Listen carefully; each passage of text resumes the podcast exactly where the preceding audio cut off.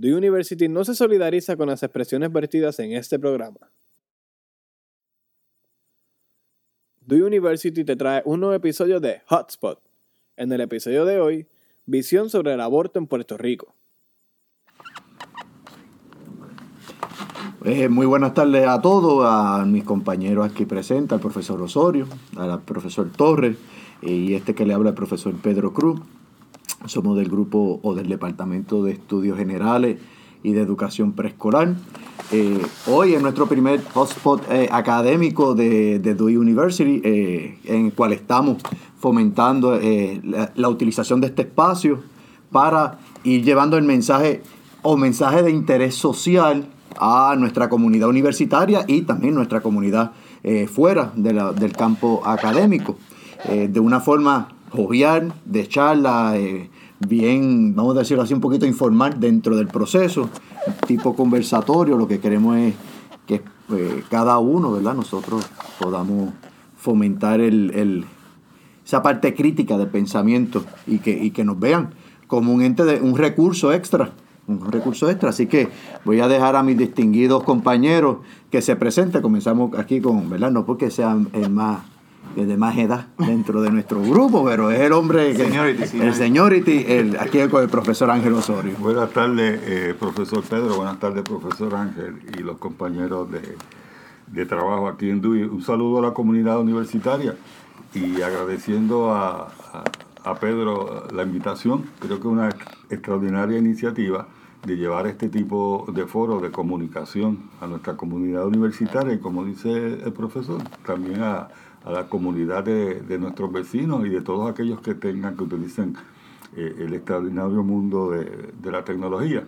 Y sobre unos temas que, que, que siempre van a, van a estar vigentes. Siempre. Eh, lo felicitamos, este, una extraordinaria iniciativa y muchas gracias por la invitación y en aquel momento que usted entienda que nosotros podamos eh, aportar a ese mm. tipo de, de, discusión, análisis y de pensamiento crítico, que es lo más importante y una de las misiones de nuestra institución. Estamos, estamos a su disponibilidad. Muchas gracias, profesor. profesor no, gracias, gracias por la invitación al profesor eh, Cruz y también aquí al profesor Osorio por, por estar presente, equipo de producción. Eh, igualmente me, me, me, siento muy, muy contento de formar parte de, de este panel que vamos a estar obviamente en el día de hoy discutiendo eh, cierta información que en, en, en, los últimos días, ¿verdad? Ha sido, siempre es como, como dijo el profesor Osorio, es son temas este, trascendentales, temas que, que van más allá de, de, del tiempo y el espacio, porque son temas, pues, eh, ¿verdad? Por lo menos el que vamos a estar tocando en el día de hoy, un tema pues bastante controversial y tiene muchos puntos de vista y yo creo que la iniciativa es, es más que más que buena en el sentido de, de llevar ese, hacer otras actividades fuera, aparte de, de, estar dentro de la, del salón de clase y, y, de, y, y de impartir ese, obviamente esa parte. Eh, creo que, que, la educación en ese aspecto pues también es, es trascendental. trascendental.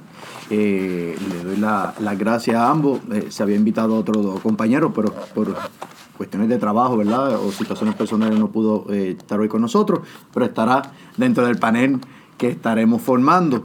Eh, voy, ¿verdad? Un poco eh, para que ustedes hablen un poquito de su formación académica antes de comenzar ya de lleno con el, con el tema. Eh, nuevamente comenzamos aquí con el señority, el, el profesor Ángel Osorio. bueno, gracias Pedro. Pues eh, estamos en la, en la institución mm. hace ya bastantes años. Tuvimos la dicha de que en la institución cuando inicia eh, como, como centro educativo, pues eh, tuvimos la dicha de que el doctor Carlos Quiñones nos nombrara entonces director de recinto en ese momento cuando okay. estábamos en Alto Rey, ese primer recinto que fue allá frente a lo que se conoció como Plaza Acuática. Okay. Allí es donde primero empieza, ¿verdad? hace unos añitos atrás. Este, y posteriormente estuvimos unos años trabajando, luego entonces nos fuimos este, al área privada a ejercer uh -huh. nuestra profesión, este, dando servicios profesionales, aunque siempre nos hemos mantenido todo el tiempo nos mantenimos en la academia eh, con, con Dewey University dando clases. Ok. Así que nos integramos tanto a la, a la Facultad de, de Administración de Empresas como a la Facultad de, de Estudios Generales, donde hemos ofrecido diferentes cursos eh, sociales, sociología, eh, eh, finanzas, economía, etcétera, etcétera. Pues nuestros estudios, eh, pues la maestría, eh, eh, tenemos una maestría en, en en administración y política financiera y presupuestaria. Así que eh, ese es nuestro background. Nos damos servicio ahora mismo asesorando a diferentes empresas, municipios para el desarrollo de, de pequeños negocios. También damos unos talleres de mejoramiento profesional a diferentes empresas. Y la otra parte, pues aquí en Dewey University, que siempre nos mantenemos dando unos cursos este, En el área de generales. generales. Y administración de empresas y todo eso. Muy bien, gracias, profesor Osorio. Profesor Ángel Torres. Bueno, eh, yo me formé con los padres dominicos en, en la Universidad Central de Bayamón. Yo, este, cursé obviamente lo que es bachillerato en, en estudios religiosos y una concentración menor en filosofía. Eh, luego de eso pues me, me dediqué también a dar clases este, en el sector privado, eh, lo que son los cursos de historia, hice mi maestría entonces en, en lo que es eh, currículo, enseñanza en historia. Eh, y actualmente pues obviamente seguimos trabajando en lo que es el, el- el- la enseñanza de, de, la- de las clases de historia a nivel eh, secundario y obviamente acá en la, en la academia pues estamos en los cursos de humanidades principalmente, historia de Estados Unidos, de Puerto Rico, introducción a la historia de occidental y, y estamos verdad Eh, dentro de lo, lo que lo que lo que son las humanidades y, y, y la educación también así que ese es básicamente pues, más o menos el, el, background en ese sentido de la de, de lo que es la formación este personal claro Muchas gracias, profesor Torres. Bueno, desde mi parte, aquí el profesor Pedro Cruz. Pues, como también eh, comentó el profesor Ángel Osorio, pues llevo ya un par de añitos como, como em, eh, profesor, comencé y posteriormente coordinador y director de, de los programas de educación, eh, tanto de, tempra- educación temprana como generales. Eh, y he impartido prácticamente todos los cursos desde filosofía, sociología, CISO, ¿verdad? lo que son cursos generales. En, en adición, pues mi formación es en una, un bachillerato en psicología, ¿verdad? Y, eh, con una especialidad en, filosofía de la eh, escuela donde, de la, donde salió el profesor Ángel Torres prácticamente, y eh, mi maestría de igual forma de, en eh, psicología organizacional. Así que, eh, ¿verdad? Tenemos un background prácticamente en muchas áreas de lo que es el- la, la parte humana y administrativa, y estamos en esa, en esa visión. Bien, para comenzar, ¿verdad? Y, y ya entrando al eh, al tema, el tema que vamos a traer es un tema controversial. Cuando yo se lo expuse a mi compañero, por poco le da dos ataques cardíacos eh, en ese preciso momento. Pero eh, en una conversación, yo le voy a decir que le digo al gordo, pero ¿verdad? por el de cariño a ese hombre que está detrás de esa, de esa, esa computadora. En un pasillo nos pusimos a hablar de momento y dijo, oye Pedro, esta es la semana del aborto. Y yo, oye, Vamos a ver. Y buscando así, pues, pues salió sí. En este, en, países latinoamericanos se celebra los, eh, eh, lo que es el aborto, ¿verdad? El- los que están en contra, los que están a favor.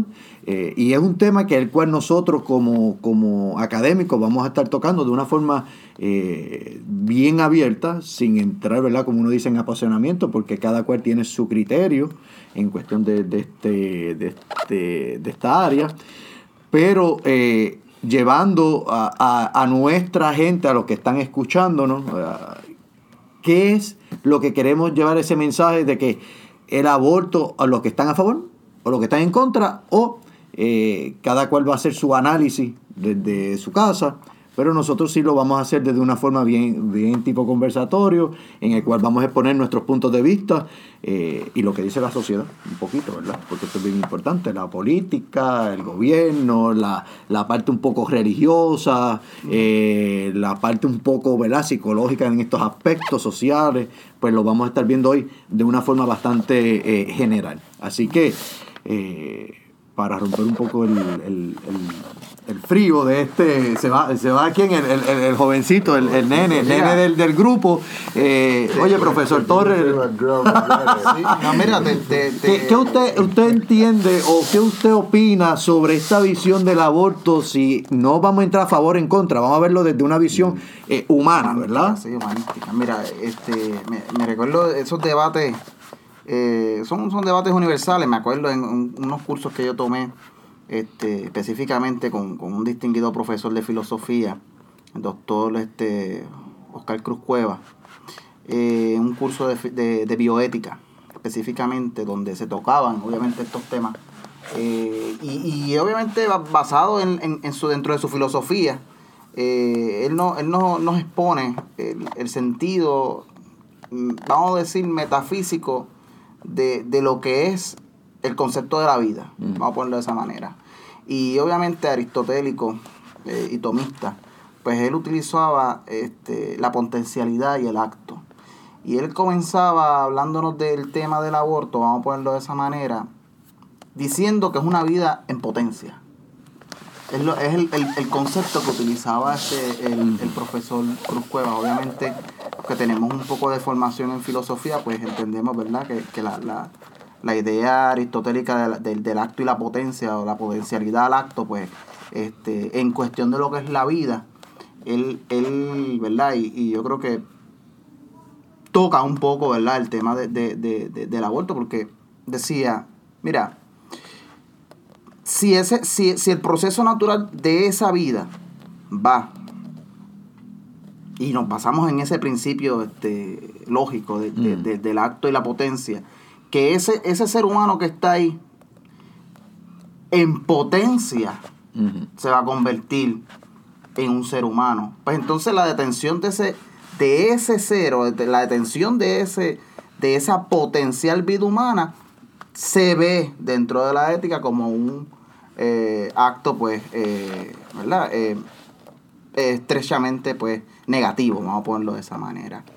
De igual manera, me parece a mí que, que el concepto o, la- o- o el acto de- de- del aborto eh, y la favor o en contra, porque ev- ev- evidentemente aquí el profesor debe obviamente entrar en ese tema legal.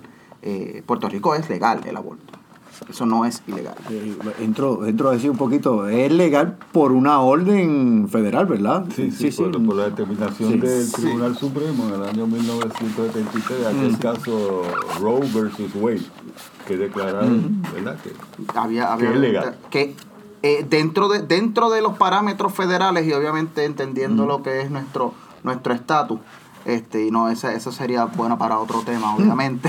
Este, eh, eh, eh, la- las leyes federales obviamente eh, son a cabalidad en Puerto Rico al igual que en todos los estados. Eh, en ese aspecto es legal. Que se haya aquí en Puerto Rico obviamente tengamos una una formación, vamos a ponerlo de esa manera, cultural completamente distinta a los Estados Unidos, eso es evidente, obviamente por nuestra historia.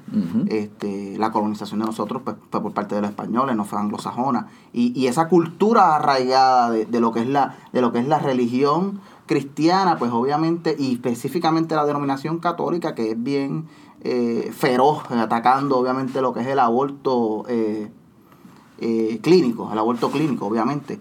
Eh, me parece a mí que es, una de la- es uno de los factores determinantes que aquí en Puerto Rico eh, se vea, inclusive hasta el nivel popular, se tenga la expectativa de que eso es ilegal, inclusive. Sí, que viene, ya- viene por un hecho llamado más, más bien histórico, ¿verdad? Más bien histórico, profesor Osorio. Sí, es bien interesante porque eh, el profesor Torres menciona eh, de que en Estados Unidos es legal, en Puerto Rico también es legal, y entonces menciona algo que nos persigue, cuál es el plan de padre y que, y que es de efectividad siempre en Puerto Rico, que es la relación política. Claro. Sí, sí, en la colonia impera la ley del imperio, ¿sabes? Y si no nos podemos referir, ¿verdad? A, a- a- Esa es la palabra mala aquí en Puerto Sí, Rico. Exacto, Esa es pero, la palabra pero, mala. ¿verdad? incide en toda nuestra vida. ay, Ah, pero ay. En todo. Inclusive también si uno va a derecho pues existe lo que se llama la doctrina del campo ocupado, pero no vamos a entrar a eso, ¿verdad? Que son aquellas leyes que aunque se hacen en Puerto Rico, las del gobierno federal pues Sí, pueden, ¿verdad? Pero sí. ya Entraremos en otro debate. los Sí. abogados después con eso. pero, pero es algo que, ¿verdad? Que, que, que, que vivimos con eso todos los días. Esa relación política que a veces nos imponen una serie de leyes a base de lo que usted dice, porque, ¿verdad? Puede ser que aquí en Puerto Rico tengamos otra tradición, no somos sajones. Pero, bueno, eh, el tema que nos invitó Pedro, como dijo al principio, es bien controversial. Y me estuvo muy raro que me invitara, porque yo dije, Pedro, pero tú me vas a invitar a hablar de qué?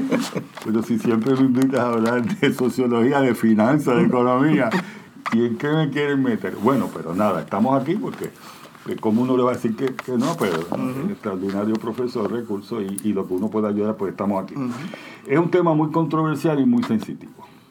Este, es algo en el cual nosotros siempre vamos a tener a quien esté de acuerdo de nosotros y quien no esté de acuerdo. Es algo que yo creo que es donde único se dividen los dos grupos y dependiendo tu opinión o tu posición, te califican. Vamos a partir de eso, esa es la realidad. Bueno, atender la situación del aborto es una que tenemos que verlo desde la perspectiva legal del Estado de Derecho, pero también tenemos que verlo desde la perspectiva social, de valores, cultural y religioso. Somos nosotros somos el resultado de nuestra sociedad, el resultado de nuestra cultura. Y entonces, pues algunas sociedades son los que le llaman más liberales y otras menos liberales. que está, que está muy atachado a lo que son, lo que es la cultura política del país. Exact, sí, exactamente. Totalmente, Total- totalmente. Es No que se no se puede desliga. separar, lamentablemente No se no se puede- desliga, no se desliga Esto, esto es como hablar, como hablar de la lucha, como, como cuando se daba la lucha de, de derechos civiles. Era una cuestión moral, pero lo tomaron como una partida política. Exactamente, porque verdad, una cosa está muy atada, muy atada de la otra. Eh, yo como puedo ver este eh, el asunto del aborto, yo lo veo como un derecho de la mujer. ¿Ve? Y vamos a ir al Estado de Derecho, a la decisión de- del Tribunal Supremo, en el cual lo que dice es, a base de la cuarta enmienda de la Constitución de los Estados Unidos, el derecho a la privacidad, debe ser la mujer la que determine si va a detener ese proceso, ¿verdad? De, de- si, va, si va a abortar. No, ¿por qué? Porque el derecho a la privacidad que garantiza la Constitución cubre, es muy importante, de que ella sea la que decida. Entonces, el profesor trae un punto bien importante, que es el contacto eh, decía usted que eh, en su clase de filosofía que hablaba y el potencial. La potencialidad, el acto, el El acto, acto, y la perdón, potencialidad. el acto y la potencialidad. Sí. En el momento de la concepción, es un ser humano, hay vida. Eso, eso es lo que se. o sea, en el- Eso es lo que se expone. Dentro, dentro, mira, me, me- Ese- me acuerdo, eso me acuerdo que esos debates. debates, esos debates eran, eran eternos, Claro. eh, esos eran debates de horas. Este, y, y sí, obviamente, muy, muy inteligentemente, vamos a ponerlo de esa manera, eh, utilizaba el profesor las palabras indicadas para no, para no este, viciar nuestro juicio, para que nosotros obviamente construyéramos nuestro propio, nuestro propio este, pues, eh, crítico, eh, nuestra propia opinión, vamos a ponerlo de esa manera. Eh, y sí, en ese aspecto de lo que es la concepción, se entiende, bioéticamente hablando, que eso es vida humana. No el grado de la vida humana, que es vida humana, que en potencia va a ser un ser humano. en en potencia. En potencia. Pero tenemos que ver, ahí entro yo, ¿verdad? De- eh, para entrar dentro del debate, de que en el acto hay un hombre y una mujer. Y el hombre trae espermatozoides y la mujer trae qué? Sí, óvulo. sí. Y las dos cosas son qué? Están vivos, claro Están que vivos. sí. Tienen, tienen un material genético Tiene un material genético. Y si vemos desde el material genético, es un material genético de un ser humano.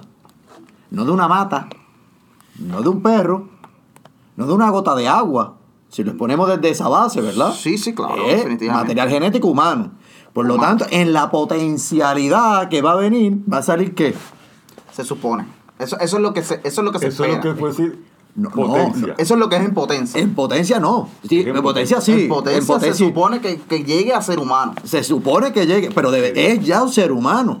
Bueno, eh, eh, pues- pero precisamente ese- Sí, definitivamente ese- sí, claro, sí, definitivamente sí. En, en- en- en- en- si lo vamos a llevar a, un- a una perspectiva genética, sí. Eso es como estabas diciendo, profesor. El, el espermatozoide es un espermatozoide humano. Y el óvulo es un óvulo humano, no es un óvulo de, de- de- de un can o de, o de un gato. No. O sea, es un, un óvulo humano y un óvulo, este, eh, es un óvulo humano y un espermatozoide humano. Ahora, y, y aquí, ¿verdad? Eh, eh, en el aspecto legal, las leyes no necesariamente son morales. No. Las Las leyes están- no son morales, ni son buenas, ni son no, malas. Las leyes son leyes. ¿Por están qué? ahí pa- pa- Cuando había esclavitud en Estados Unidos era Exacto, por eso era una leyes ley, y era una ley y eso era bueno. No, las leyes necesariamente no quiere decir que No, sean no, sí, buenas, no, ni moral, morales, ni buenas ni malas, ni justas. No, no, no, porque Nunca. la esclavitud, Claro. eso era una ley y lo que se llama, o sea, y todas las leyes. Exactamente, por, por eso es que debemos, debemos llevarlo también a la perspectiva biológica. Y ahí, y ahí sí podemos, podemos este partir. Eh, creo yo, ¿verdad?, que, que el profesor toca unos, unos temas neurálgicos en, el- en, la, en, la, en, la, en la discusión. Eh, sí hay un Estado de Derecho que, que, que obviamente está protegido por la, por la cuarta enmienda, eh, ese derecho a la privacidad de la mujer.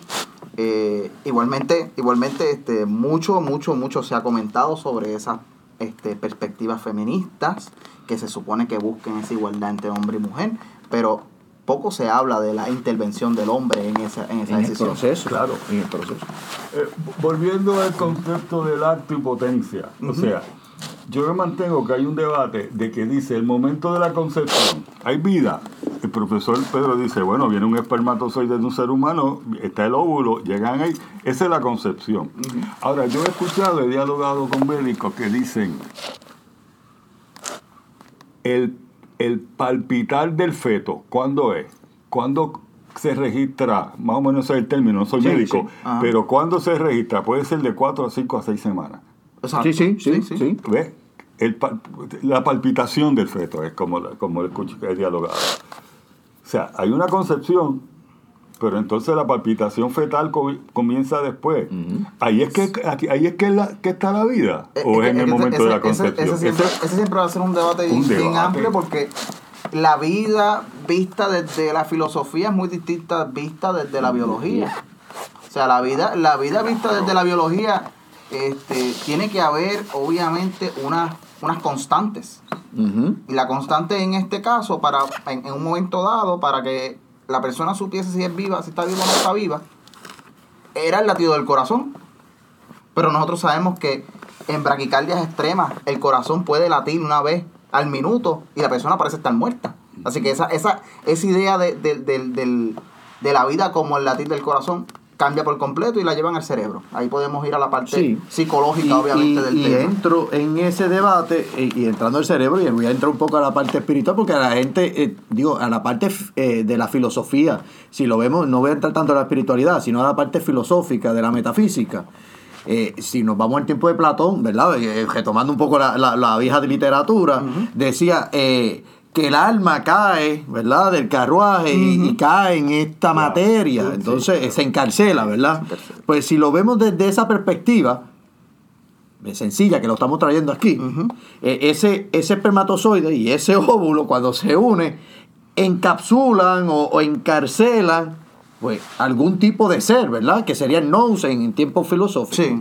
Pues, Y desde ahí, si lo vamos a la parte de los que están a favor, en contra, perdón, del aborto, pues estaría muy acertado su punto de vista, porque hay un ser allá adentro, que no palpita, pero tiene un ser.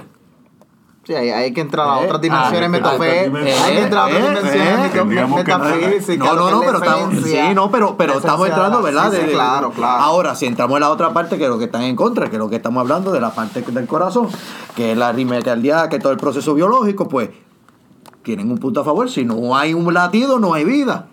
Ahora, sabemos que cuando tú te mueres, te eh, ahora te certifican porque tú tengas que ¿Muerte qué? Muerte cerebral, no Pues hay ya más nada. está. Se acabó. Eh, La persona ¿Eh? puede estar Una completamente- pulsación sí. nerviosa se le llama, Exactamente. ¿verdad? Y si tú no tienes una pulsación nerviosa, sabemos que ya está muerto. Por lo tanto, en materia, eh, también esta parte fetal, pues si no hay una pulsación nerviosa, pues, no, hay. Exacto, en ese, e- ese, ese es el punto de vista, obviamente, eh, eh, eh, visto desde, desde lo que es la, el- la aceptación del, aborto, del aborto clínico, obviamente, eh, definir lo que es la vida humana. ¿vale? Porque si no, Claro. tenemos que definir lo que es vida humana para entonces nosotros determinar lo que es ético o lo que no es ético en ese, en ese, y, en ese claro, acto. Y lo que es vida humana para nosotros. ah, y vo- voy a dejar ahora el Estado de Derecho y la ley. O sea, y habrá quienes crean, o sea, nosotros podemos creer que el ser humano es espíritu, es alma, eh, y Claro. habrá quienes crean que no, por eso. Nosotros tenemos que ver desde nuestra perspectiva, nuestra creencia, todo lo que estamos aquí, yo estoy consciente que hemos leído diferentes áreas, ¿verdad? Ahora, ¿por qué alguien se puede oponer, alguien puede estar a favor? Bueno, yo, yo podría decir, vamos a la perspectiva de Puerto Rico, y que hay un Estado de Derecho que dice que el aborto es legal. Y como dije anteriormente, yo lo que veo que esa ley, en el cual el aborto es legal en Puerto Rico, lo que está defendiendo es al derecho de la mujer a determinar si quiere o no quiere determinar. Yo creo que eso es un aspecto de la que está creando vida, si es que en el momento de la concepción hay vida, porque si lo hace antes en, en que la ciencia dice no. que el la palpitación fetal viene a los 5 o 4 días, pues se podría interpretar que ahí todavía no hay vida, ¿verdad? Que está en un proceso de, pon- de, de- de formación o de poten- potencialidad, como dice el profesor Torres. O sea, que si es en ese momento, usted no está deteniendo la vida. Pero lo que sí yo creo, eh, hay, hay áreas que el Estado, yo, yo creo, hay áreas que el Estado no debe entrar. Como es en que una mujer decida. Y fíjese que estoy diciendo, si concepción no es la vida, y son cinco o seis semanas para que haya una participación fetal y ahí sí hay vida, yo podría decir, pues caramba, que ella decida en ese momento, porque no estaría deteniendo una vida, sí quizá potencial de vida, pero que se le debe dar el derecho a ella a decidir. Hay mucho, y, y mucho ahí, este, profesor, me parece también, en cuanto a la decisión de la mujer, en ese aspecto, la mujer queda marginada. Es una cosa increíble, ¿verdad? Que, que si... Hay, hay países en Latinoamérica que es, es ilegal. Por ejemplo, Costa Rica creo que fue el último que... Argentina es ilegal Que, tuvo por- que llegar, tuvo que llegar este un barco norteamericano, a- obviamente a aguas internacionales, para poder las mujeres llegar hasta, hasta el barco y someterse a lo que es el aborto eh, clínico. Me parece a mí que nosotros tenemos que hacer un recuento histórico, un recuento histórico en este aspecto de nuestra formación cultural, definitivamente, para poder nosotros determinar, miren, este, por qué es que existe ese, ese, ese prejuicio. Y es principalmente por nuestra tradición judio-cristiana. O sea, aquí, eh, lamenta, eh, es verdad, no quiero decir lamentablemente, pero Bueno, este, bueno, técnicamente, bueno, técnicamente, la realidad, nuestra- lamentablemente. Lamentablemente nuestro, nuestra, este, obviamente nuestra, nuestra tradición judío-cristiana que, que directa o indirectamente va a influir a cualquier persona, sea atea, cristiana, o sea budista, o sea lo que sea. Naciste en Puerto Rico, naciste dentro de un, dentro de un este una estructura social, ¿verdad? Esa superestructura que está, como decía Marx, este, que es eh, la cultura, este, entonces tú vas a estar determinado ciertas cosas de tu, de tu personalidad y podemos hablar un poco Sí, de lo que es la personalidad, pero la parte cultural religiosa va a estar determinada por el lugar donde tú naciste. Claro. O Sí. sea, naciste, naciste dentro de este entorno y hay cosas de ese entorno que te van a afectar. Si hacemos un recuento histórico y, y, mucho, y, otro, y, y hay otros temas, ¿verdad? Que se podrían tocar, como la homosexualidad y 20 cosas más que también son prejuicios este, sociales basados en, un, en, en una, en, en una, en, en una, Una visión. en una visión judeocristiana.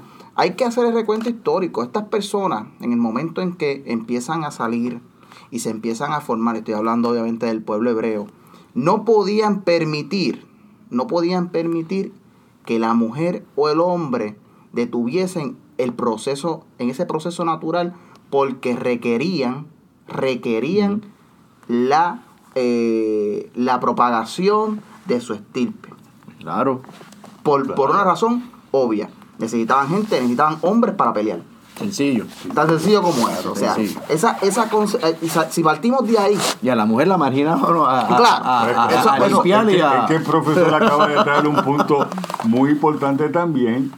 Cuando dice del discrimen contra la mujer, obviamente, hablaba yo con un y me decía, mira, si los hombres hubiesen sido los que parían, ya eso estaría resuelto. Hace rato. Hace- estaría resuelto. Claro. Pero entonces, eh, mire, y cuando Sí, usted sí. habla de la religión judeocristiana, que es la misoginia, la aversión contra la mujer. Claro. O sea, Es que no hay lo nada. primero que se dice, mujeres están sometidas a su marido. Ah, y que, es- y que mantenga silencio en la y asamblea. que mantenga silencio en la asamblea. Entonces queremos controlar, es un discrimen contra la mujer también, sí, de que el. Estado eh, tradicionalmente machista le diga a la mujer lo que tiene que y yo repito por segunda vez, hay áreas en el que el Estado yo creo que no debe entrar en los asuntos que son eh, individuales y personales. Y- el que una mujer decida lo que quiera hacer, yo creo que se le debe de ese derecho. Porque entiendo que el momento de la concepción no hay vida. Y- a base de eso, pues mire, usted lo detiene, porque es potencial de vida, no es vida. Y usted es la que tiene que tener el derecho. Por lo tanto, eh, escuchando la- ambas partes, la decisión del hombre en este proceso eh, es casi muerta. Porque quien decide a la hora de la verdad de, de o mantenerlo o de eliminarlo es la mujer. ¿En qué punto la visión del hombre entra, verdad? Si toma algún tipo de determinante dentro Indirecta, de... indirectamente, como estábamos hablando ahora, indirectamente por el prejuicio de la mujer. Porque el, el- el- la decisión, como decía el profesor, muy ciertamente, si el hombre fuese el que pariese, ya se hubiese resuelto esto Desde hace la siglos. primera. Hace desde la siglos. primera. Pero yo creo, yo creo que eh, en cuestión, ¿verdad? Eh, convencional de lo que es una pareja, este, bueno, de lo que, de lo que es eh, Debería. lo que es una pareja heterosexual, este, me parece a mí que, que el hombre es nulo en esa decisión. O sea, es la mitad, es la mitad fecundadora, pero en esa decisión, y ahí tenemos que retomar nuevamente eh, El derecho se lo dan a quien... el derecho es el de la mujer. En, de la en ese mujer. aspecto. En ese En aspecto. ese aspecto hay que dárselo ahora. Eh, hay, hay una, hay una cuestión aquí bien importante. Eh, la misma constitución de los Estados Unidos protege el derecho a la vida.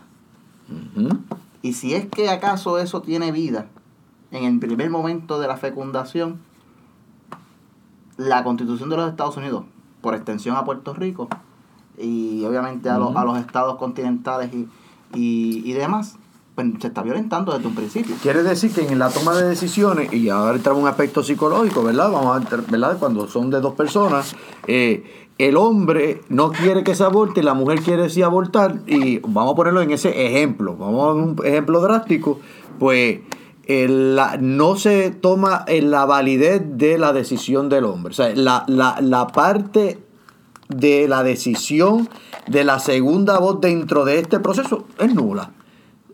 Va a ser nula Es porque nula, entiende- pero eh, yo me estoy negando a ese aborto. Pues porque se va a entender, se va a O me puede, o- digo, me puede estar en contra, puede estar a favor, en este caso el hombre, ¿verdad? Estoy poniendo en este, en, en si, el si- hombre. si estuviese en contra, si estuviese en contra y la mujer a favor, Mm. va a sopesar la decisión de la mujer. Si estuviese a favor y la mujer en contra, va a sopesar la favor, el favor de la mujer. No hay, no hay definitivamente el consenso. De- en otras palabras, tú, tú eres nulo en todos los procesos.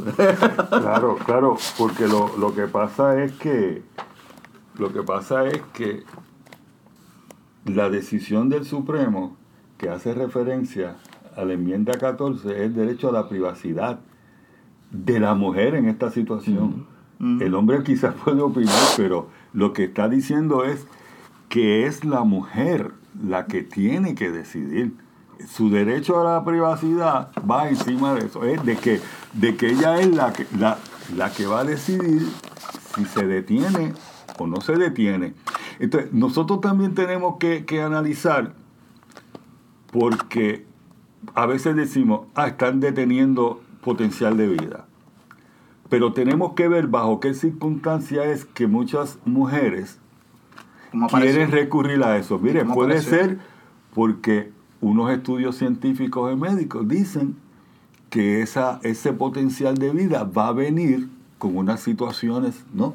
Eh, congénitas en el cual va a Sí. ser un, un muchachito que va a estar en desventaja en muchas áreas, va a venir a sufrir. Puede ser un acto de violación que haya experimentado esa mujer Claro. y no quiere, o sea, Definitivamente. o sea, entonces Hay- hay tiene una- un ah, derecho. ah, claro. ¿Qué me va a decir a mí el Estado? No, tú tienes que parirlo. Pero si es una violación y puede ser que se realice ese aborto, pues durante la concepción. Sí. Y estaríamos tranquilos todos. Porque aquí, de los que estamos aquí, obviamente, yo sé que todos respetamos el derecho a la vida.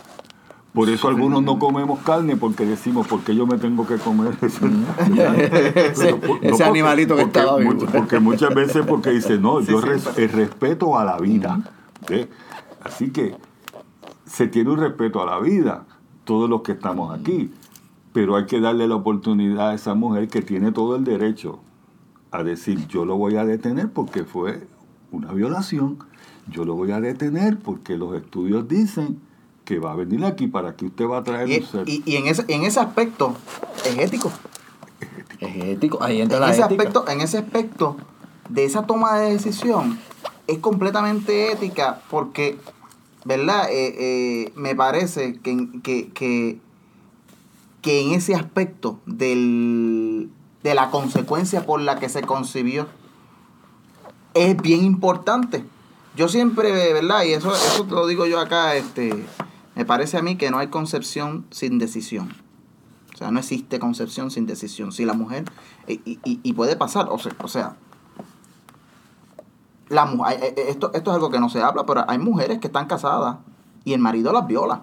Pues claro, eso es que eso, eso se da y, Y, eso, es una, y eso es una violación y dentro de, y dentro dentro del de un derecho- matrimonio legal y dentro del De derecho, una forma de, de- esa persona, una esa persona legal. Sí, Porque la mujer, claro. si la mujer no desea en ese momento, y puede ser, ¿verdad? Y ese, ese determinante de tomar la decisión, yo creo que es el que casi nunca se toma en perspectiva en tomar una decisión y decir, mira, eh, ese, ese, esa concepción fue planificada, fue estructurada y fue concebida bajo una decisión entre, obviamente, en este caso, dos partes. Eh, si lo vemos desde un negocio el aborto es un negocio Definitivamente es un negocio, claro. ese es el negocio eh, vamos a decir un negocio top de, dentro de la Y qué- y medicina Y, qué bueno que el profesor traiga eso. Porque mire, si los que están impulsando que sea ilegal en Puerto Rico, ¿verdad? Este, eh, el aborto, mire, traería una situación. Si se hace ilegal en Puerto Rico, como era antes, como siempre ha existido en todo tipo de actividad, puede haber clínicas que, que, que hagan abortos ilegales. ¿Verdad que sí? Que, que ha pasado. Sí. Entonces, que haya abortos ilegales. Si se suprimiera ese derecho a la mujer, pues las clases más pudientes tendrían la alternativa de qué? De, no- de, de, de hacerlo en otro lugar. De hacerlo en otro lugar. Y por lo tanto, dicen, pues me voy a otro lugar a hacerme, porque tienen el dinero. Sin embargo, si usted le quita ese derecho a una mujer bajo las condiciones que ya hemos dicho, ¿no? Es decir, la violaron, viene esto.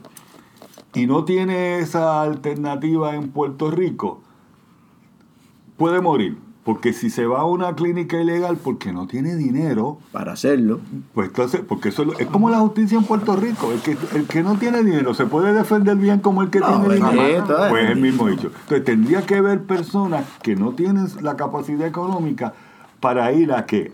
A lo que sería entonces clínicas ilegales, porque si lo que quieren hacer en Puerto Rico, ¿ah? Ustedes, tienen se, dinero. ustedes se acuerdan, disculpa que yo entré así, el, el- cuando antes la gente se veía una, vamos a promocionar la, la pastilla, la calcesia y la malta, eh, para, para abortar, ¿verdad? Sí, eso decía, Y eso sí. se decía. Eh, pues pasaría ese tipo de actividad, Eso, ¿verdad? y, Que- y aquí el profesor, el profesor trae algo bien, bien interesante que no habíamos visto, el, el grado de, de riesgo que hay dentro de un aborto. Eso es bien, eso es bien, bien interesante también traerlo, eh, porque evidentemente, independientemente, en el momento que se toma la decisión del aborto, eso es una intervención quirúrgica.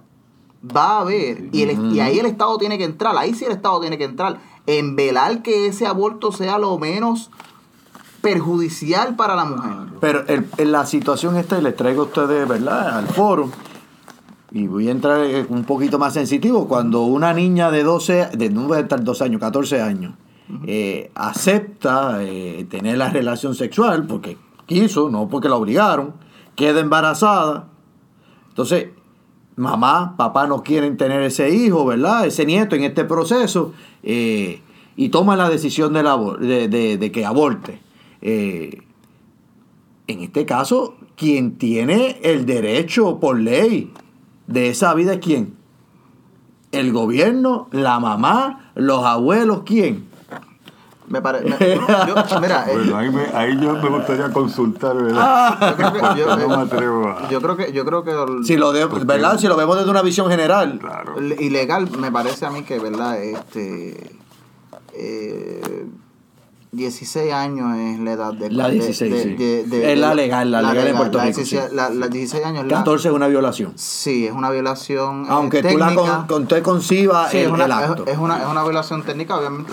Este, si, fuese, si fuese el caso de una niña de 14 años, eh, la, responsa- la responsabilidad de ese menor pues recae sobre, obviamente, los padres, en ese aspecto, los padres de la menor.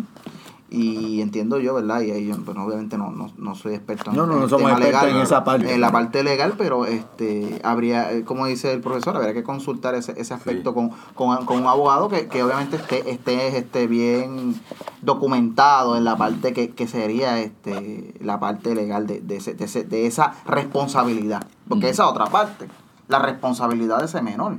Porque nosotros estamos hablando del aborto. Y si ese, y si ese niño no se aborta, vamos a ponerlo de esta manera, y sale, y como quiera esa mamá nunca lo quiso, nunca lo abortó porque no tenía los medios económicos. Vamos. Que eso pasa. Eso pasa. No, eso pasa. Además, no tuvo los medios. Eh, o dijo, bueno, que me lo mantenga el gobierno.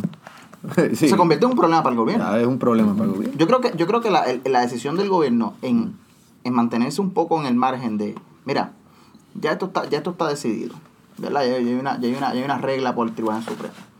Vamos a olvidarnos de ello porque eso nos va a convertir en un problema mayor, ¿verdad? Aquí en Puerto Rico, por ejemplo, que, que, que ponernos a discutir por, por, una, por un tema que ya tiene, que ya tiene una, más o menos una solución.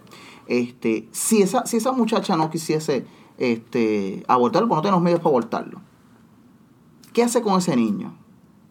Si lo deja por ahí en la calle, se convierte en un problema para el Estado, se convierte en un problema para la familia. Las estadísticas son que en ese, que en ese, en ese este, entorno, las probabilidades de, de- de que, de que esa persona este, se convierta eventualmente en, en, un- en una, en una carga para la sociedad son muy altas. O sea, mu- no, no, nosotros los seres humanos, temporales como somos, ¿verdad? Pensamos obviamente en el presente. Pero no llevamos ese, ese, esa, ese Hacia el futuro. hacia el futuro. y Esa es eso, una realidad y eso nosotros- debería... Y, y, y le presento esta otra, ¿verdad? Oye, eh, y hemos tocado un poco por encima de la iglesia, por encima. No nos hemos ido en profundidad en el tema religioso porque, pero es importante tomar este tema. Ya no hemos ido a la parte social, no hemos ido un poco, ¿verdad? A la parte económica de estas Sí, clínicas, que eso se ve, parte legal, que es la- hasta donde conocemos dentro de la parte legal, pero hay una parte que es la parte religiosa, moral, o, o parte moralista, porque eh, una cosa es la moral y la otra es la, el is- lo, lo ismo, que yo siempre creo que son los extremos de lo que es la visión de, de- de la vida o de, la, de cualquier cosa. Eh, y lo tiro así. ¿Qué, qué ustedes, ¿Cómo ustedes ven eh, a estos entes religiosos, estos grupos religiosos, dentro de esta eh, visión de, de defender eh, lo- el no aborto? A nosotros, a nosotros nos han enseñado desde siempre, ¿verdad? Desde, desde la Revolución Francesa, que existe una separación de iglesia y Estado. Eso es mentira. que eso es mentira. Eso es mentira. Eso es mentira. Eso, eso no, eso, eso es solamente, eso sí es una de las partes, eh, y de hecho, es la primera enmienda de la Constitución, la primera, que habla sobre esa libertad de, de- de culto. Mm. Este. Pero realmente no existe tal cosa como separación. No podemos, no, le- no existe esa separación de iglesia y Estado en términos prácticos. En términos prácticos, porque si tú me separas la iglesia del Estado, tú tienes que quitarle la ciudadanía a todas esas personas que son religiosas. Sí, sí. Entonces, Osorio, Osorio. Sí. No, no hay separación de la iglesia del Estado. Todo, todo, todo lo contrario. Eh, pero vamos, por la pregunta que hace el profesor del aspecto religioso, vamos a cuando el profesor Torres mencionó nuestra tradición judeocristiana. Cristiano. En Puerto Rico existe el fundamentalismo religioso. Y me voy a circun- circunscribir solamente al aspecto de la mujer, porque ya mencionamos el discrimen que tenemos contra la mujer. Y el aborto no es otra cosa sino seguir discriminando contra la mujer. El funda- fundamentalismo religioso en Puerto Rico es la, misión- eh, eh, eh, la versión contra la mujer. Lo que mencionábamos ahorita, mujeres están sometidos a sus maridos. Cuando vaya a entrar aquí, baje la cabeza. O sea, eh, eh, el fundamentalismo religioso en Puerto Rico lo que fomenta es que la mujer es un objeto del hombre. Pues eso- pero eso, eso se ve. Y eso se refleja entonces en una sociedad con aquellos sectores políticos en el que tratan de atrasar unos derechos que ha obtenido ya la mujer en muchas partes del mundo y sobre todo el Tribunal Supremo de los Estados Unidos. O sea, si, o sea, no vayas en contra de la mujer. Co- Cosa es ver, cosa es ver, cosa es ver mujeres mismas dentro de la política, no voy a decir obviamente No, nombres. no, no, eso entraríamos ya entraríamos en Ah, pero, pero, pero sería Tres es horas que triste, con el gordo estuviéramos. Es triste, Ah. es triste observar, ¿verdad? Mujeres que dentro de la, dentro de su con- de su, de su visión, este apoyan ese, ese, ese retrogrado, porque no hay más nada. Eso, eso es ir este, 500 años en la historia, en la historia política. Vamos a ponerlo de esa manera. O sea, eso ya se superó. Eso se ha superado. El Estado, el Estado no debería, nuevamente, no debería mezclarse con la religión. Que- en cuestiones prácticas ocurre. Porque lo, hay votantes. Sí. ¿Y los votos? ¿Qué vamos a hacer con esos votos? Esa gente vota, los que están en las religiones. Y el fundamentalismo, como dice el profesor, porque, oye, esto es como, como, como usted está diciendo, este profesor, los ismos son lo más malo. Los ismos. El, el alcohol no es malo, el problema es el alcoholismo. Sí, sí, el extremo. ¿verdad? El extremo. O sea, eh, el extremo de llevar esto a, a, una, a, a una interpretación, vamos a ponerlo en el punto de vista religioso, una interpretación literaria sin un fundamento histórico de, de conocer por qué fue así, vamos. Porque, ¿por qué es que, por qué es que, y utilizando la tradición judio-cristiana, por qué es que el aborto es un pecado? Vamos a ponerlo así. ¿Por qué? No, no, no preguntan el por qué, simplemente porque lo dice en el gran libro. Si el libro lo dice, pues eh, eso, eso es infalible. Ahora, obviamente nosotros que estamos acá en la academia, tenemos que, independientemente de, nuestra, de nuestras creencias, tenemos que tomar eso y, hacer, y ser críticos. O sea, porque es que lo dice. Pues obviamente hay unas bases históricas. Claro, claro está, el libro, eh, eh, eh, la Biblia no es un libro de historia, pero contiene, Una contiene historia. Este, y, y una, una parte, de, una parte de, de- de- de esta historia, específicamente de lo que es el derecho de la mujer, es completamente nula, no existe. No existe. Mire, el fundamenta- fundamentalismo religioso está en contra del aspecto legal del derecho de la mujer al aborto. Quieren retrotraerse al siglo XVIII. Mire lo que es el fundamentalismo religioso. O antes, o antes. O yo creo Sí. que más atrás. O más atrás. Bendito. Mire, ahorita hablábamos de que puede haber muchachitas jóvenes, como derecho lo hay en Puerto Rico, que dan a luz y que esos muchachos pueden ser una carga. Claro, mi posición ha sido siempre que el aborto sea para unas situaciones, ¿verdad? Porque si, caramba, de violación, como dije anteriormente, unas deformaciones, ¿verdad? Este, congénitas, etcétera. Ok. Pero mire, en Puerto Rico, estos fundamentalistas religiosos que quieren ir en contra de, de- del aborto deberían hacer lo siguiente. Si nosotros buscamos las estadísticas, las jóvenes que salen embarazadas en Puerto Rico, estamos entre los primeros del mundo. Entre los primeros del mundo. Hay sociedades en los Países Bajos, etcétera, que, que es mínimo cero. Pero ¿sabe por qué? Porque hay una educación sexual desde los grados primarios. Aquí los fundamentalistas, ustedes saben que hace unos años atrás sacaron un Sí. libro Sí, sí, porque decía una palabra este, El pene, la vulva, y le presentaba el pene y la vulva. y quemaron los libros. Como quemaban los fascistas en España los libros, que, que muera la Sí, inteligencia. sí, eso era así. Y en Mire. el tiempo de medieval que quemaron en contra de la lógica. Mire, y- vamos, vamos a educar a los niños desde pequeños en las escuelas. ¿Cómo usted, porque el libro dice esto, lo voy a quitar? Me parece, me parece a mí que el profesor está tocando un tema muy, muy importante, la educación sexual. Sí. Mira, eh, este, yo tengo estudiantes que, que se eh, está hablando del siglo eh, eh, de 2018. 2018, estudiantes de escuela superior, estudiantes de escuela superior, que, que, que la tendencia es que son lo, lo, lo más adelantado del mundo. Y no se atreven a decir pene y vulva. En una clase, eso, eso entienden que es una... Él, eh, empezamos Vulgar, a, es algo vulgar empezamos para- a tener una discusión en la sala de clase. Y tú sabes, mister, tú sabes, mister. Di la palabra porque es una palabra mala. malo. Y estamos hablando de estudiantes que van para la universidad. Claro.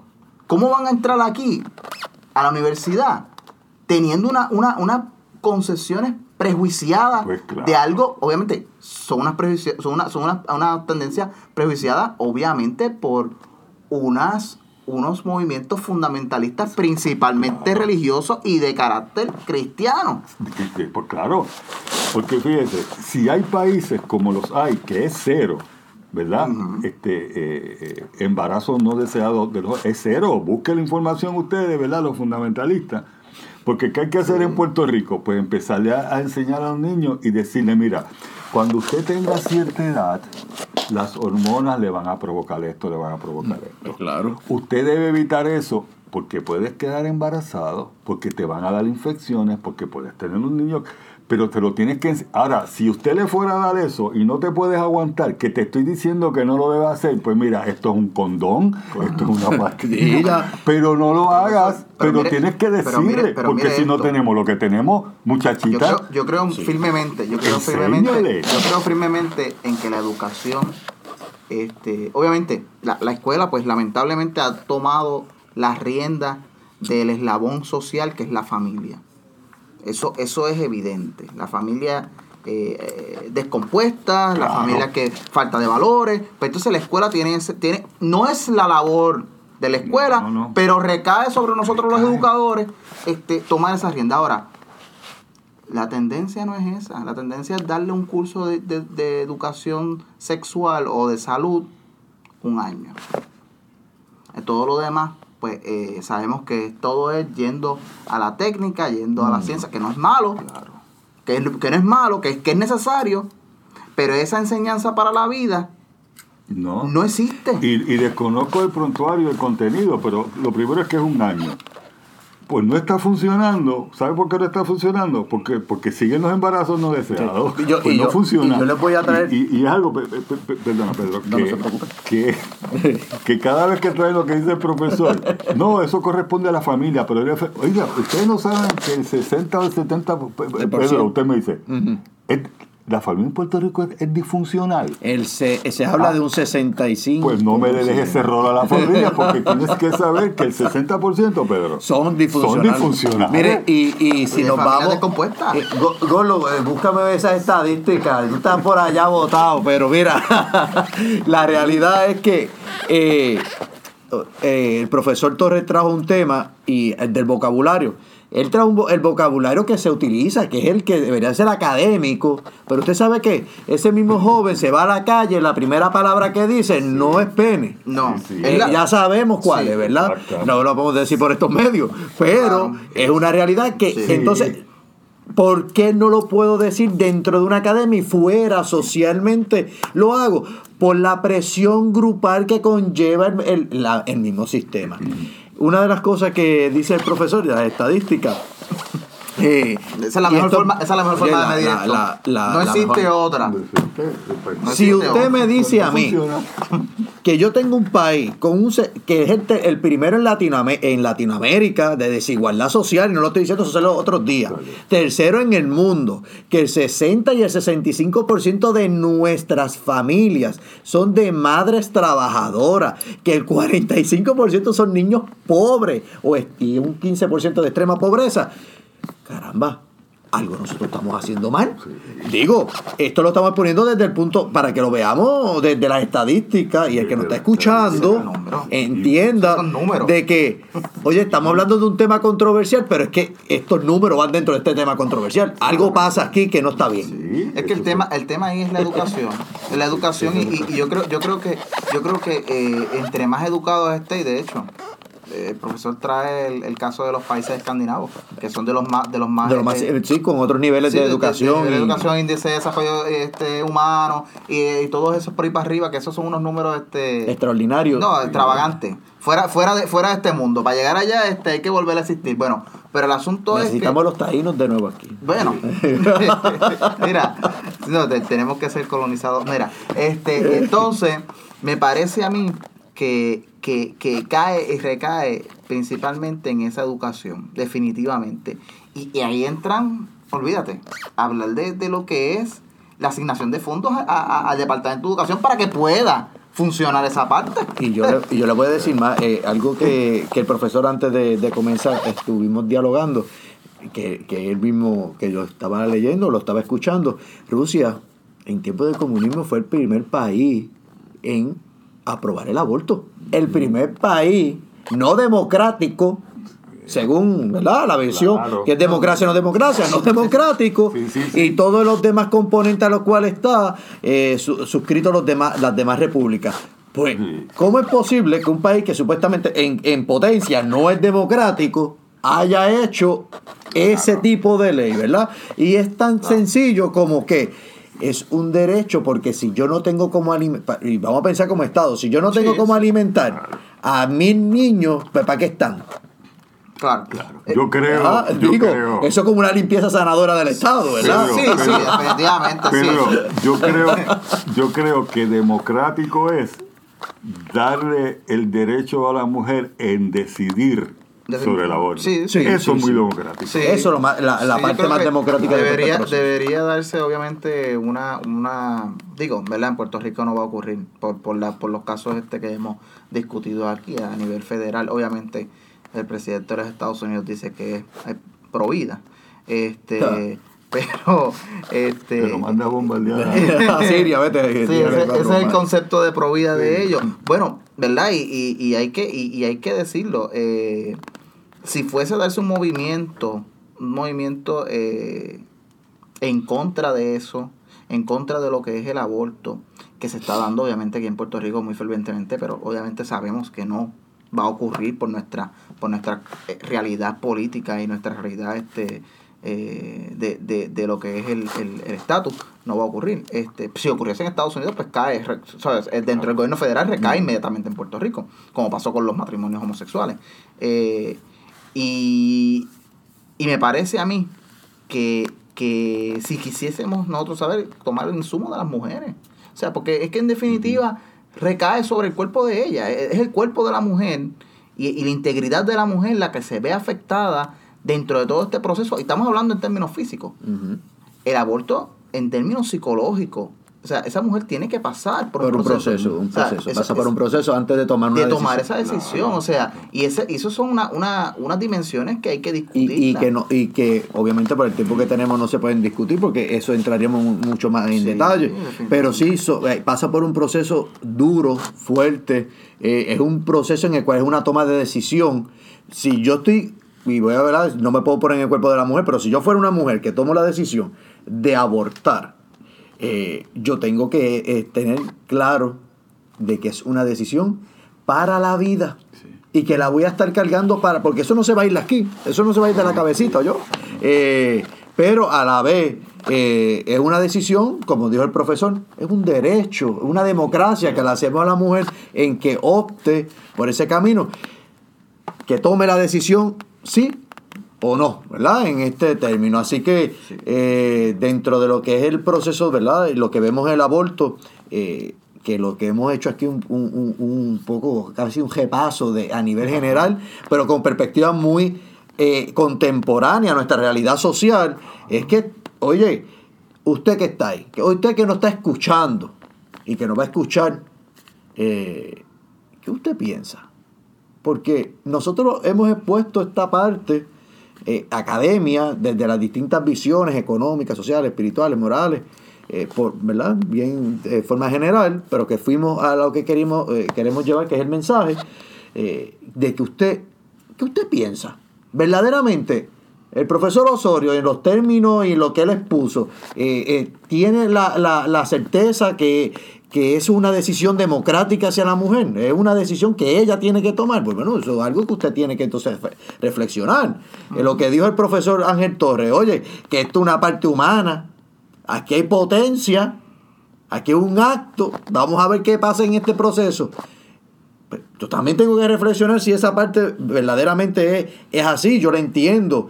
Y, y, en el caso, ¿verdad? Que, que de este servidor, que he expresado la parte más social, que es, oye, pero miren todos los problemas que tenemos. ¿Y dónde estamos? ¿Qué estamos haciendo por mejorarlo? ¿Eh? Nada. Pues entonces tenemos que ver nosotros como sociedad, como individuo, hacia dónde vamos. ¿Qué, qué es mi decisión?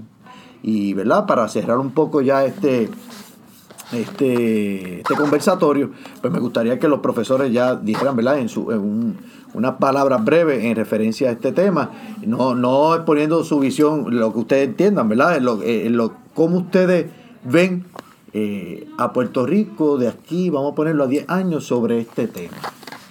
Bueno, ah, es algo que, que tradicionalmente se ha discutido durante los últimos años luego de una legislación eh, y sobre todo en momentos que advienen a la administración, como es el momento actual, a la administración este, eh, política sectores fundamentalistas sumamente conservadores, pues vienen una serie de temas que, como es este, ¿no?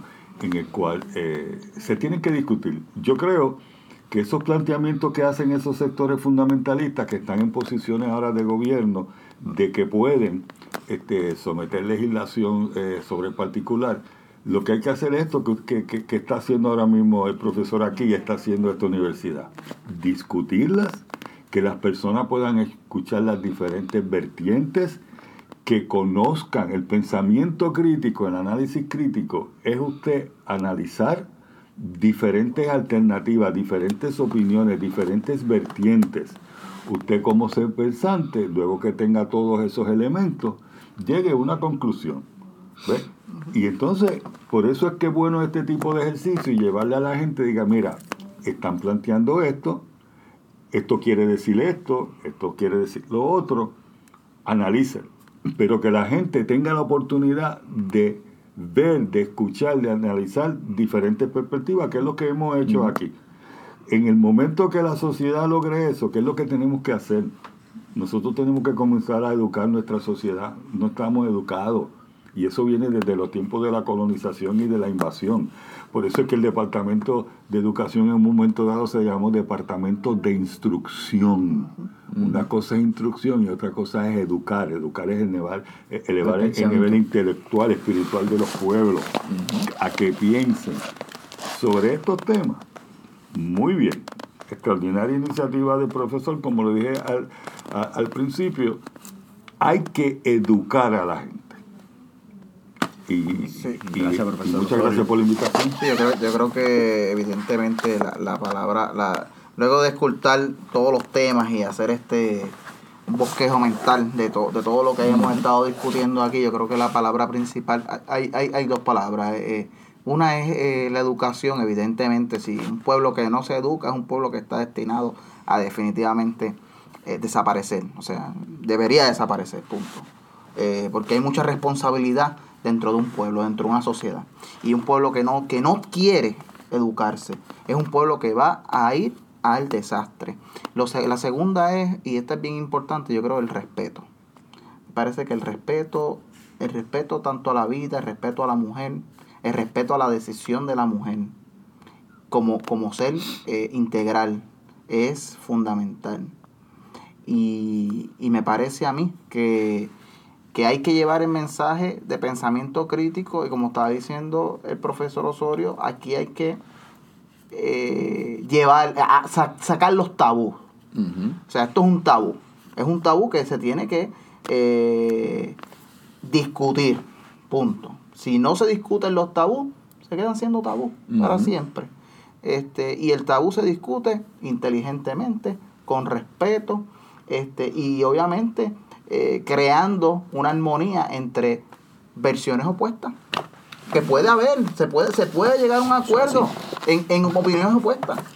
Eh, gracias, profesor Torres. En, en, eh, de mi parte, yo creo que, que este foro y que eh, vamos a seguir, ¿verdad?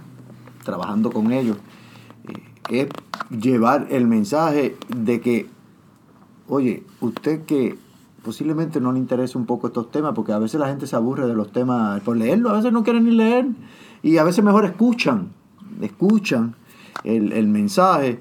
Eh, ¿Qué usted está pensando referente a estos temas? Que, oiga, posiblemente alguien de su casa tenga que tomar una decisión como esta. Eh, nosotros, como educadores, nosotros no solamente como educadores, como personas sociales que somos, que estamos en- inmersos en, en- en nuestro, en nuestro pueblo, con nuestros estudiantes, con nuestra familia, eh, exponer este tipo de temas nos lleva a, a reflexionar verdaderamente si nosotros como, digo, educadores, estamos dando el máximo, estamos llevando ese pensamiento a, más allá.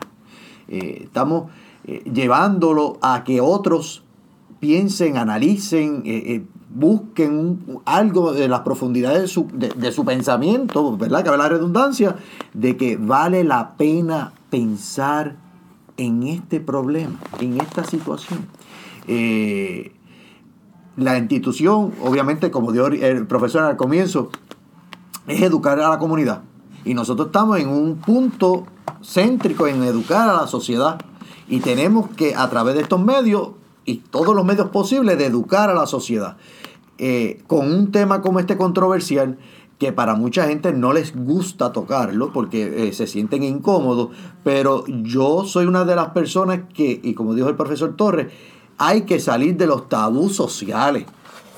Y hay que enfrentarlo, y hay que hablar de ello, y hay que armonizarnos y armonizar lo que dice el pueblo versus lo que la academia ve. Y entiende que es el pensamiento crítico.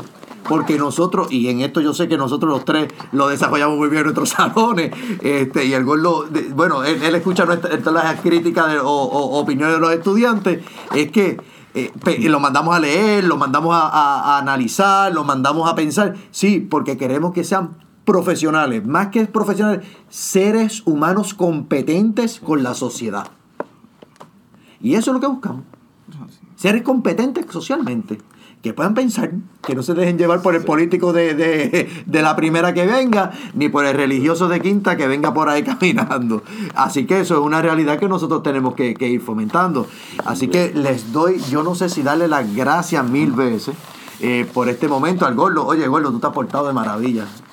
Este, eh, eh, el Gordo va a estar en algún momento también participando de este panel, el área de tecnología, que vamos a hablar un poco también con estos panelistas que estamos aquí, porque estos panelistas vamos a coger con ellos por mucho tiempo y esto es bueno, eh, porque usted va, pues nosotros eh, somos una generación, aquí hay tres generaciones prácticamente, eh, que, que vemos la vida de distintas maneras, pero estamos enfocados en ir hacia algo tan sencillo como que, oiga, vamos a enseñarte un chispito de lo que damos aquí en Dewey University en los salones de clase. Así que con eso, ¿verdad? Le doy las gracias a todos y que no sea la última, que sea muchas, muchas, muchas más las que estaremos aquí presentes.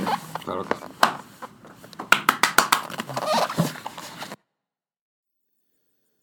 The University no se solidariza con las expresiones vertidas en este programa.